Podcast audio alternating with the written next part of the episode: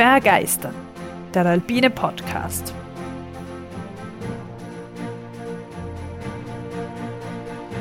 Wir tauchen ein in die Faszination der Berge und der Natur.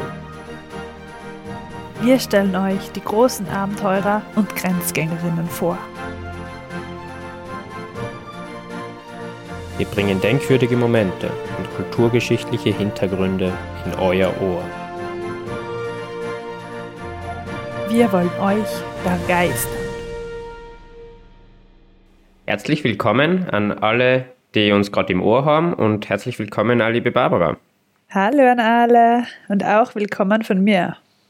Heute begeben wir uns auf eine Skitour. Oh, Einige denken ja vielleicht, die Jahreszeit dafür ist schon vorbei, aber ich sag, die Jahreszeit ist jetzt genau richtig, denn wir werden über einen wahren Frühjahrsklassiker sprechen, Barbara. ah ja, ja, es ist lustig. Jetzt da kommen bei uns nach und nach die Winterfolgen, oder? Wo? Ja, Barbara, wir werden heute auf Skitour gehen und zwar auf den Monte Adamello. oh, machen wir das. Sehr schön. Schöner Berg. Der 3554 Meter hohe Adamello liegt in Norditalien. Gar nicht so niedrig. Etwa 40 Kilometer Luftlinie nordwestlich vom Gardasee in der Provinz Brescia, unweit der Grenze zum Trentino. Der Monte Adamello wird zur Adamello-Presanella-Gruppe gezählt. In unmittelbarer Nähe im Norden liegt die Ortler-Gruppe. Und über den Ortler hast du ja schon in Folge, was war das nochmal? 16, glaube ich. 16, Folge 16 berichtet. Im Osten der Adamello-Presanella-Gruppe schließen die Berge der Brenta an. Mhm. Wunderschöne Berge auch. Sehr felsig. Bekannteste Gipfel sind neben dem Adamello die zwei Meter höhere Cima Presanella und der etwa 100 Meter niedrigere Monte Care Alto. Mhm. Alles so klingende Namen. Ja, der hat man schon einmal irgendwo gehört, gell? Und du weißt bestimmt, zu welcher äh, Einteilung jetzt die Adamello-Presanella-Gruppe in den Alpen gehört, oder? Ja, nachdem man unten Gelati schlabbern kann. Südalpen? Ja, die Südalpen. Jetzt muss ich dir aber leider enttäuschen, die Einteilung der Alpen erfolgt nicht aufgrund, äh, wo man jetzt wie ein Eis schlecken kann, sondern das äh, erfolgt ein bisschen anders.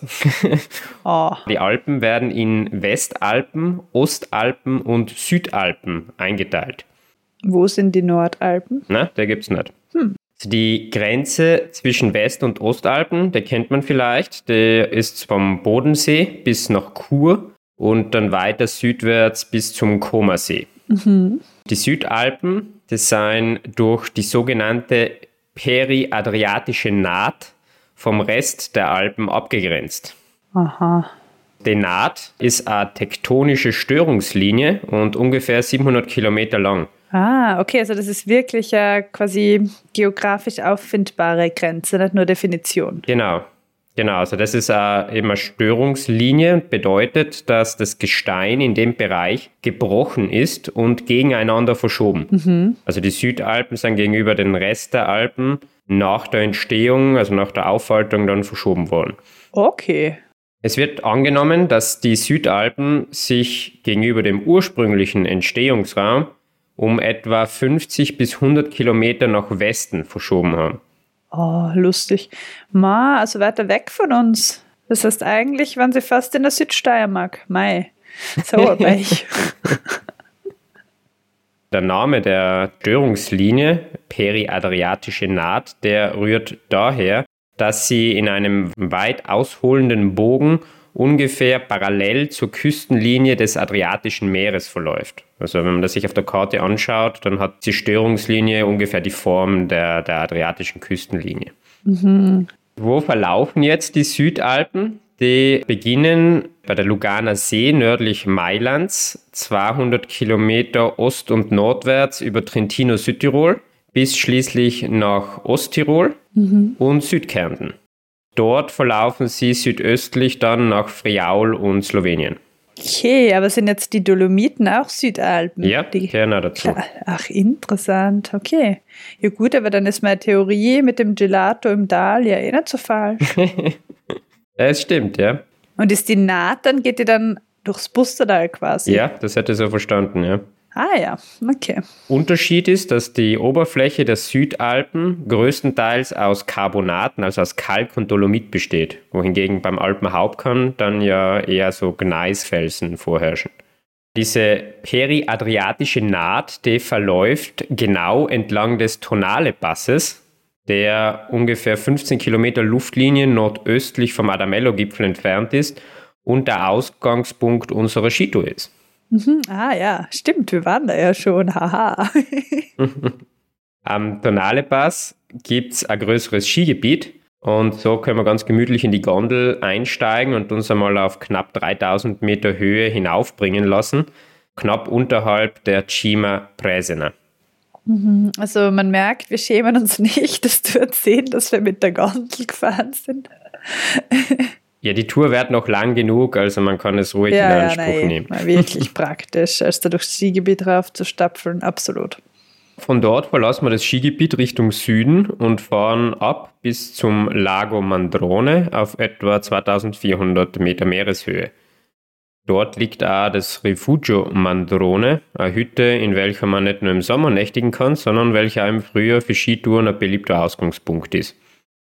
Unser Ziel ist aber eine andere Hütte, Rifugio ai caduti dell'Adamello oder Rifugio Lobia Alta, da sich die Hütte knapp 200 Meter unterhalb des Gipfels der Lobia Alta befindet. Die Hütte thront in 3040 Meter Meereshöhe in steiler Felskulisse über dem großen Adamello-Gletscher. Ja, coole Lage hat die Hütte. Der Gletscher des Adamello bedeckt eine Fläche von beinahe 17 Quadratkilometer und ist damit Italiens größter Gletscher überhaupt. Wow. Er erreicht an seiner tiefsten Stelle mehr als 240 Meter Dicke. Okay, boah, das ist echt? Ja, Wahnsinn. Ist ja fast wie in Grönland. Fast. Damit enthält der Adamello-Gletscher viermal so viel Wasser wie der Gardasee. Das ist auch arg. Ja, wirklich arg. Aber leider ist natürlich auch der Adamello-Gletscher vom Klimawandel bedroht. Das heißt jetzt Klimakatastrophe im neuen Wording. Ah, okay. Wandel ist so neutral, habe ich letztens gelernt. Okay, auch er ist von der Klimakatastrophe bedroht. Seine Erhaltung ist als Wasserspeicher für die norditalienischen Ebenen besonders wichtig und natürlich auch für die Landwirtschaft dort. Mhm. Noch vor weniger als 100 Jahren lag der Gletscher fast auf Hüttenhöhe. Boah, und jetzt sind wir ein paar hundert Höhenmeter extra wieder aufgestiegen zur Hütte. Ich habe auf der Karte geschaut, das sind glaube ich so zwischen 150 und 200 Höhenmeter, bis man dann wirklich die Hütte erreicht vom Gletscher hinauf. Ja, das ist eine schöne Fleißaufgabe noch. Rifugio ai caduti dell'Adamello. Was bedeutet das? Die Hütte ist den Gefallenen des Adamellos gewidmet. Jetzt könnte man vielleicht fragen, wer ist denn gefallen? Es geht um die Soldaten des Ersten Weltkrieges. Denn direkt dort war nämlich der Verlauf der Front zwischen Österreich-Ungarn und Italien. Und ich möchte jetzt ganz kurz umreißen, wie es zu dem Krieg im Gebirge überhaupt kommen ist. Also es ist ja schon arg, dass man da sich in den, in den Bergen bekriegt. Das ist echt arg. Eine historische Folge. Spannend. Die erste. Vor Ausbruch des Ersten Weltkriegs äh, gehörte Italien dem sogenannten Dreibund mit Österreich-Ungarn und dem Deutschen Reich an. Mhm. Und als dann 1914 der Krieg wirklich ausbrach, verweigerte Italien einen Kriegseintritt auf der Seite von Österreich, Ungarn und Deutschland mit der Begründung, dass der Dreibund ein Defensivpakt sei mhm. Und nur dann eine Bündnispflicht besteht, wenn einer der Bündnispartner angegriffen wird. Mhm. Aber laut italienischer Ansicht haben Deutschland und Österreich den Krieg ja begonnen. Tatsächlich war es aber so, dass die Entente, also das Bündnis Großbritannien, Frankreich, Russland, Italien Versprechungen gemacht hat, um weitere Gebiete hinzuzugewinnen. In Friaul, in Trentino, in Südtirol und in Triest lebten unterschiedlich starke italienische Minderheiten und die Entente hat den Italienern versprochen, diese damals zu Österreich gehörenden Gebiete an Italien zu, abzutreten, sofern sie auf ihrer Seite in den Krieg eintreten würden. Voll der gemeine Deal eigentlich. Mhm. Das Misstrauen zwischen Österreich und Italien war aber schon vor dem Krieg präsent, wie sich dann ja zeigt, ja berechtigt. Österreich hatte bereits vor dem Krieg die Grenze zu Italien mit Bunkern und Festungsanlagen befestigen lassen, in der Erwartung, dass die Italiener dem Bündnis nicht gerecht werden. Nachdem sich dann der Kriegseintritt Italiens verzögerte, wurden diese Anlagen dann wirklich mit Soldaten besetzt. Hm, mhm. Und die Deutschen Verbündeten unterstützten dabei die Österreicher. Als dann Italien 1915 an der Seite der Entente in den Krieg eintrat, stand das gebirgige Gelände am schnellen italienischen Vormarsch entgegen. Verteidigen ist in einer solchen Situation natürlich leichter als angreifen. Es entwickelte sich eine hart umkämpfte Gebirgsfront ohne große nennenswerte territoriale Verluste oder Gewinne.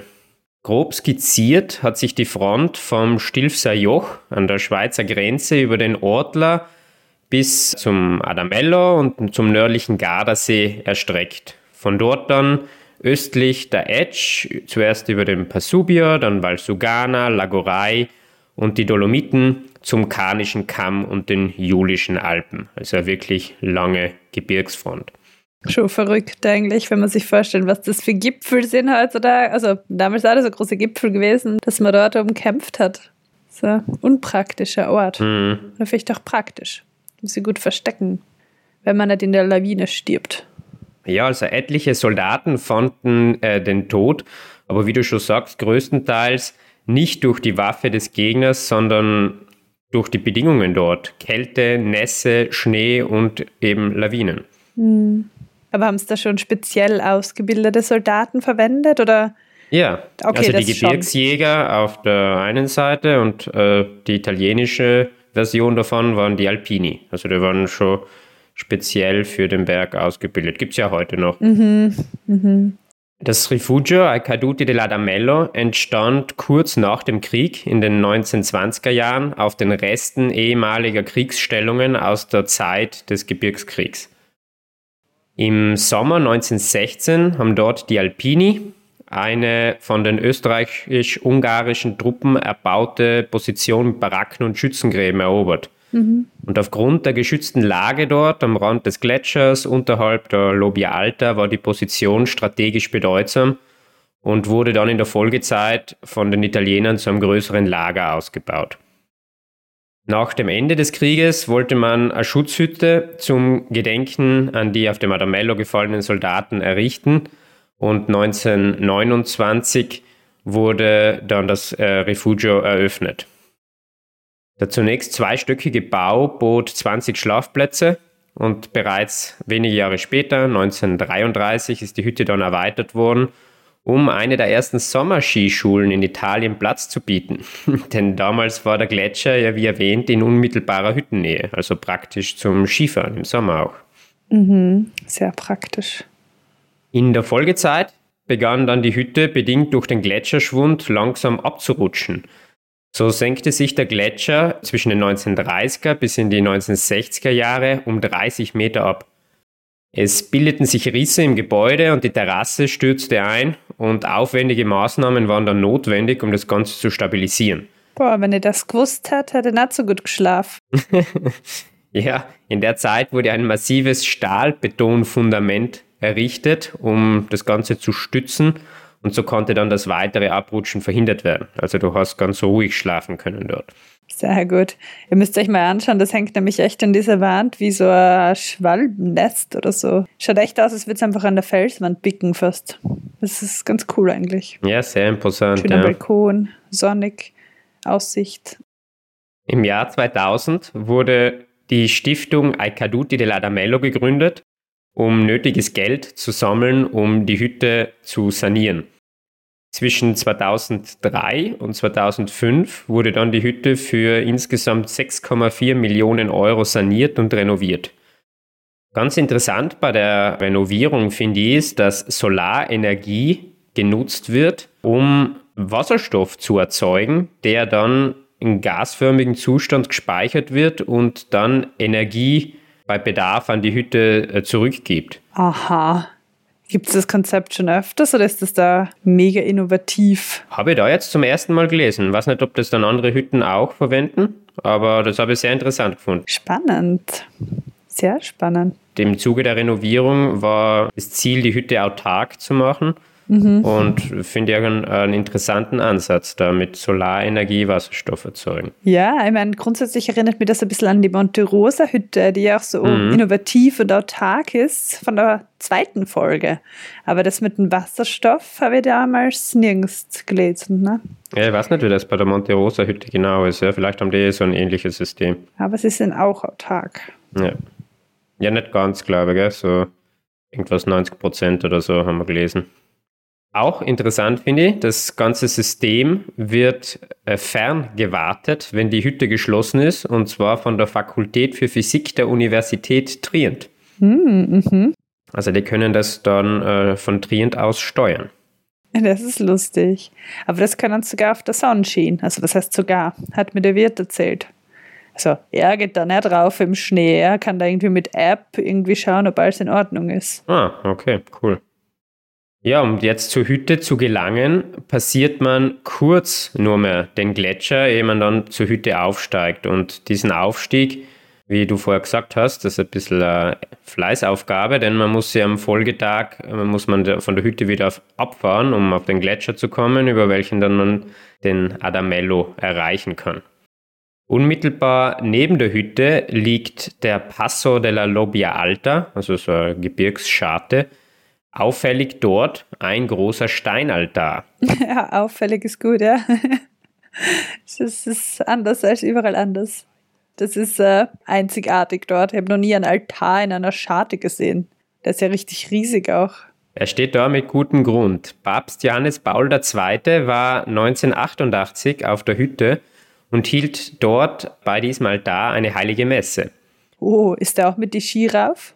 Bei dem 1988 weiß ich nicht. Aber er war ja dort schon das zweite Mal auf der Hütte. Er war schon vorher dort, vier Jahre ah, zuvor, wirklich? 1984.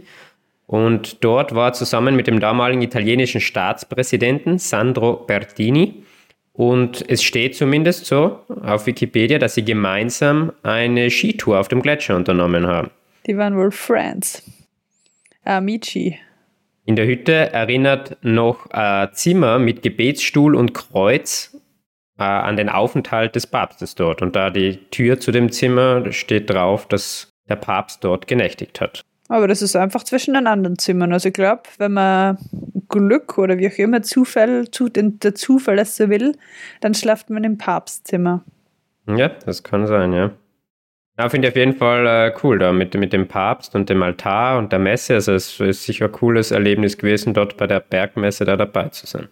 Ist halt voll der imposante Ort, oder? Also in der Scharte, da sieht man halt hinten die alle Berge und ja, stimmungsvolles Ambiente.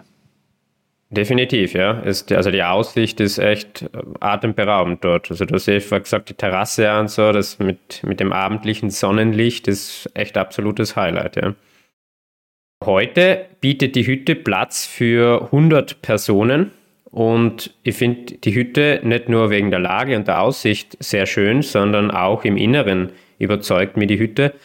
Denn die Innenräume seien nicht große Matratzenlager, wo man normalerweise auf Hütten schlaft, sondern es gibt kleine Zimmer für zwei oder vier Personen. Und überhaupt ist die ganze Hütte angenehm warm, muss gut isoliert sein, denn es ist echt super angenehm zum Schlafen dort gewesen. Mhm. Stehst du auf Fluxus, ha? Aber ja, wenn es den schon gibt, gell, dann natürlich. Wenn er da ist, lehnt man ihn nicht ab oft, gell, das ist... ja, verwöhnt. Ja. Nach einer angenehmen Nacht machen wir uns am nächsten Morgen auf zum Adamello und nehmen früh morgens die bereits angekündigte Abfahrt zum Gletscher. Ein Abstecher zur legendären Kanone sparen wir uns aus zeitlichen Gründen ein, eine richtige Entscheidung, wie sich dann noch herausstellen sollte. Aber die Kanone hätte ich persönlich sehr interessant gefunden. Sie ist ein Relikt aus dem äh, vorhin genannten Gebirgskrieges, also aus dem Ersten Weltkrieg. Die Kanone ist vom Typ 149G, habe ich gelesen. 149 bezieht sich auf das Kaliber, 149 mm, und G auf Gusseisen, also die Munition dann der Kanone. Ihr Transport finde ich sehr interessant, wie man so eine Kanone mal da äh, bewegen kann, denn die Kanone hat sechs Tonnen gewogen oder man wiegt sie noch und allein das Kanonenrohr hat drei Tonnen gewogen. So verrückt und das schleppen sie da rauf. Ja, also ihr Transport hat im Februar 1916 begonnen vom Bahnhof in Brescia aus und sie wurde in Einzelteilen transportiert auf eigens dafür konstruierten Schlitten, die dann von den Alpini gezogen wurden. Mhm. Der Transport war natürlich ja, erschwerlich, nicht nur durch die Last, sondern man konnte die Kanone nur nachts oder bei Schlechtwetter transportieren, damit der Feind den Transport nicht beobachten konnte und den eventuell behindern oder angreifen. Also die Italiener haben es drauf von Brescia. Genau, ja. Im Juni haben sie in nur einer Nacht die Kanone von 200 Alpini-Soldaten, das letzte Stück über den Gletscher bis auf den Sattel im Kamm des Cresta Croce transportiert, wo sie bis heute noch steht. Nach dem Krieg hat sich natürlich niemand mehr für die Kanone interessiert und sie einfach dort belassen. Ja, aber so ist es quasi eine Anführungszeichen Sehenswürdigkeit. Ein Mahnmal auch, oder? Ja, für uns geht es dann weiter über den Gletscher Richtung Adamello. Und weiter und weiter und weiter. Ja, das sollte sich ziehen. Es sind etliche Kilometer, welche landschaftlich sehr beeindruckend sind, aber die Höhenmeter nur sehr langsam ansteigen lassen. Mhm. Unterm Gipfelaufbau lassen wir dann die Ski zurück und entscheiden uns, die letzten 200 Höhenmeter zu Fuß mit Steigeisen zurückzulegen. Die Schneelage war in, in dem Winter zu schlecht im blockigen Gipfelbereich, um da wirklich genussvoll abfahren zu können. Der Ausblick am Gipfel entlohnt dann für jeden einzelnen Meter. Man hat wirklich eine perfekte Rundumsicht. Ortler, Bernina, die Walliser Berge. Es wird mir gefühlt, als könnte ich einfach alles dort oben sehen. Gardasee-Berge. Genau, bis zum Gardasee hat man gesehen, also Monte Baldo und Monte Altissimo, ja, ja. Altissimo, Monte Baldo kennen sicher einige von Mountainbiken am Gardasee. Umgekehrt funktioniert das natürlich auch. Also wer dort einmal steht, der kann auch zum Adamello schauen. ja, so sind wir ja eigentlich drauf gekommen, weil wir halt im Gardasee, auf den Gardaseebergen immer diesen beeindruckenden weißen Riesengletscher im Hintergrund erblickt haben und der hat natürlich irgendwie eine Anziehungskraft auf uns ausgeübt und ja, dann ist diese Skitour-Idee entstanden. Ah ja, und die Brenta, also die Dolomiti, die Brenta, hat man natürlich auch gesehen. Mhm. Ja, auch ein Blick hinunter über die imposante Nordwand kann man da erhaschen, aber das erfordert natürlich ein bisschen Schwindelfreiheit, denn die bricht da einige hundert Meter sehr steil ab. Nach mehr als einer Stunde am Gipfel, den wir wirklich vollends genossen haben.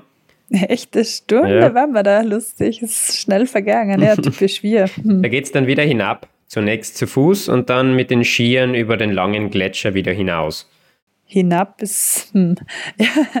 na, auch. es ist halt relativ flach. Ja, aber es ist so, dass man es größtenteils wirklich fahren kann. Also man macht nicht viel Kurven, aber man muss auch nicht was Gott wie viel schieben. na, das stimmt. Na eh, und Landschaft der Traum, also zu Weiten. Das ist eigentlich eh ganz cool. Man kann während, dass man langsam fährt, kann man sich gemütlich umschauen. Das stimmt, das ist eigentlich perfekt. Pläsier-Gletschertour. Ja. Östlich dann vom Corno Bianco, also das ist ein bisschen ein vorgelagerter Gipfel vom Adamello. Den, den man immer für ein Adamello hält, wenn man auf der Hütte ist, weil da sieht man den Hauptgipfel ja noch nicht. Genau, weil der schaut von, von der Hütte aus ja. schon so weit weg aus, dass ja. man denkt, ah, das muss er sein, aber er ist noch ja. weiter dahinter. also diesen Fake-Gipfel, dieses Lyre-Top, ja, darauf fällt sie nicht rein. also östlich von dem Gipfel, da wo dann der Gletscher am flachsten erscheint, da fällt man dann wieder auf, denn wir möchten nicht wieder denselben Weg zurückgehen, sondern wir möchten auf den Passo Venezia auf ungefähr 3250 Meter. Denn dort lockt eine spektakuläre, fast 2000 Höhenmeter überwindende Abfahrt Richtung Norden nach Ponte di Legno, der Ort, welcher am Fuße des Passo Tonales liegt, also unserem Ausgangspunkt. Die Scharte lohnt sich allerdings allein schon wegen der Aussicht. Von dort sieht man den Adamello nämlich von seiner Schokoladenseite. Steil und dunkel fällt seine Nordwand ab, dem wir vorher hinuntergeschaut haben. Und die steile Abfahrt über das Valle Biscana ist echt super. Anfangs waren Top-Bedingungen, Pulverschnee, juhe. Wahnsinn, ja, voll super. Dann aber auch eindrückliche Gletscher, Spalten ist übertrieben, ja so Eisformationen auf der Seite, weil da wohl noch relativ weit das Eis runtergeht. Ja, am Anfang fährt man über den Gletscher runter und ganz am Ende ja. ist dann ein eindrucksvolles äh, Gletschertor. Ja. Weiter unten ist der Schnee dann weniger geworden, aber zum Glück war noch genügend Schnee, um bis zur Straße zu gelangen. Also es war ein bisschen so eine Eisbobbahn. Hat sich ein bisschen olympisch gefühlt dort in dem Eiskanal, aber es hat gut funktioniert, dass man mhm. eigentlich keinen Meter müssen hat die Ski in der Hand tragen. Ja, die letzten Meter macht man dann auf der Skipiste, das wieder in dem Skigebiet da um Ponte di Legno ist. Das war eh perfekt, weil da genau kein Schnee mehr war, also außer auf der Skipiste. Ja, und gelangt dann genau bis zur Straße. Das Valle Piscana ist selbst auch landschaftlich extrem lohnend, da es umgeben ist von steilen Felswänden. Und ja, der Ausblick darauf ist sehr beeindruckend, dass man da dazwischen überhaupt runterfahren kann. Definitiv, ja. Und am Parkplatz dort haben wir dann noch zwei nette Eiskletterer vom Leckosee getroffen, die genau in den Wänden da Eis geklettert sind und welche dann so nett waren und uns extra noch die 15 Minuten hinauf zum Tonale Pass gefahren haben. Und so sind wir dann beim letzten Tageslicht dort am, am Passo Tonale wieder angekommen. Es war dann der Abschluss von zwei perfekten Tagen, hätte ich gesagt. Mhm, hat er gut ausgenutzt den letzten Tag, ja. Also wer den Adamello plant, das ist weiter, als man nur von den Höhenmetern vermuten würde, weil sehr viel Strecke anseilen, abseilen, umbauen, so zieht sich ein bisschen. Aber sehr, sehr, sehr lohnend. Das ist ein guter Tipp für alle, die jetzt motiviert sein, den Adamello zu machen. Man soll sich nicht nur von den Höhenmeterzahlen blenden lassen und denken, ach, nur 1000 Höhenmeter, das geht leicht. Ich glaube, es waren ja 1200 waren es im Endeffekt, aber halt mit der Schade dann, also echt nicht so viel. Aber man ist den ganzen Tag beschäftigt, ja. Man braucht sich nicht trödeln. ja, ja. Ja, das war's von meiner Seite, Barbara, mit der Skitour am Adamello und ein bisschen. In den Südalpen? In den Südalpen, genau. Wissen wir ja jetzt, wieso die Südalpen extra definiert sein. Ja. Und äh, ein bisschen Einblick in die Geschichte von dem Gebiet. Ich finde den Adamello besonders, weil er einfach eine historische Bedeutung hat. Wenn man denkt, dass da vor ein bisschen über 100 Jahren noch ein erbitterter Kampf getobt hat und wir heute da die Spuren noch sehen können und wir aber das aus Freude da jetzt machen, in den Bergen rumstapfen, das ganz entspannt, das atemberaubende Panorama dort genießen können, mhm. dann glaube ich, kann uns bewusst werden, welch ein Glück wir jetzt doch haben. Absolut, ja. Ja, die Vorstellung ist echt der Wahnsinn, dass man so oben Krieg führt. Man sieht gleich wie in den Dolomiten oder wo du denkst, die steilsten Felswände und Flanken und genau dort war dann irgendwie die Front. Also es, ich hoffe, das passiert nie mehr. Hoffen wir einfach nicht, ja ja, über beeindruckend, irgendwie eh logisch, wenn man auf die Karte schaut, aber mir war trotzdem nicht so bewusst, dass dort so hohe Berge sind noch. Also da, ja, hinterm Gardasee, salopp gesagt. Dementsprechend sieht man halt voll schön weit. Das ist das Coole an hohen Bergen, finde ich. Ich mag das so gern, wenn man so sich äh, 360 Grad drehen kann und ja, alles sieht. Hat mir sehr Spaß gemacht. Und was da auch noch cool war, ist halt, ähm, dass die Hütte erst gerade aufgemacht hat, genau das Wochenende. Dementsprechend war der Gletscher eigentlich komplett unverspurt und dann sind natürlich die Leute halt schon eher den äh, an dem Tag angelegten Spuren gefolgt. Und dann war ja am Ende halt so ein bisschen Muster drauf von, von gezackten Spuren, aber eigentlich noch sehr, sehr viel weit und sehr viel weiß und äh, war ganz cool. Unberührtheit, ja. Unberührtheit, weil das einfach so groß ist, der Gletscher. Dann hoffe ich, dass der Skitourenfrühling noch ein bisschen andauert und vielleicht ja der eine oder andere noch Lust kriegt hat auf den Adamello. Und sonst ist er ja auch im Sommer aufgrund seiner Aussicht und der Landschaft ein sehr lohnenswertes und beliebtes Ziel. Ein großes Dankeschön wieder fürs Zuhören und ich hoffe, dass ihr bei der nächsten Folge auch wieder reinhört. Vielen Dank und bis zum nächsten Mal. Bis zum nächsten Mal. Ich hoffe, euch auch wieder zu hören.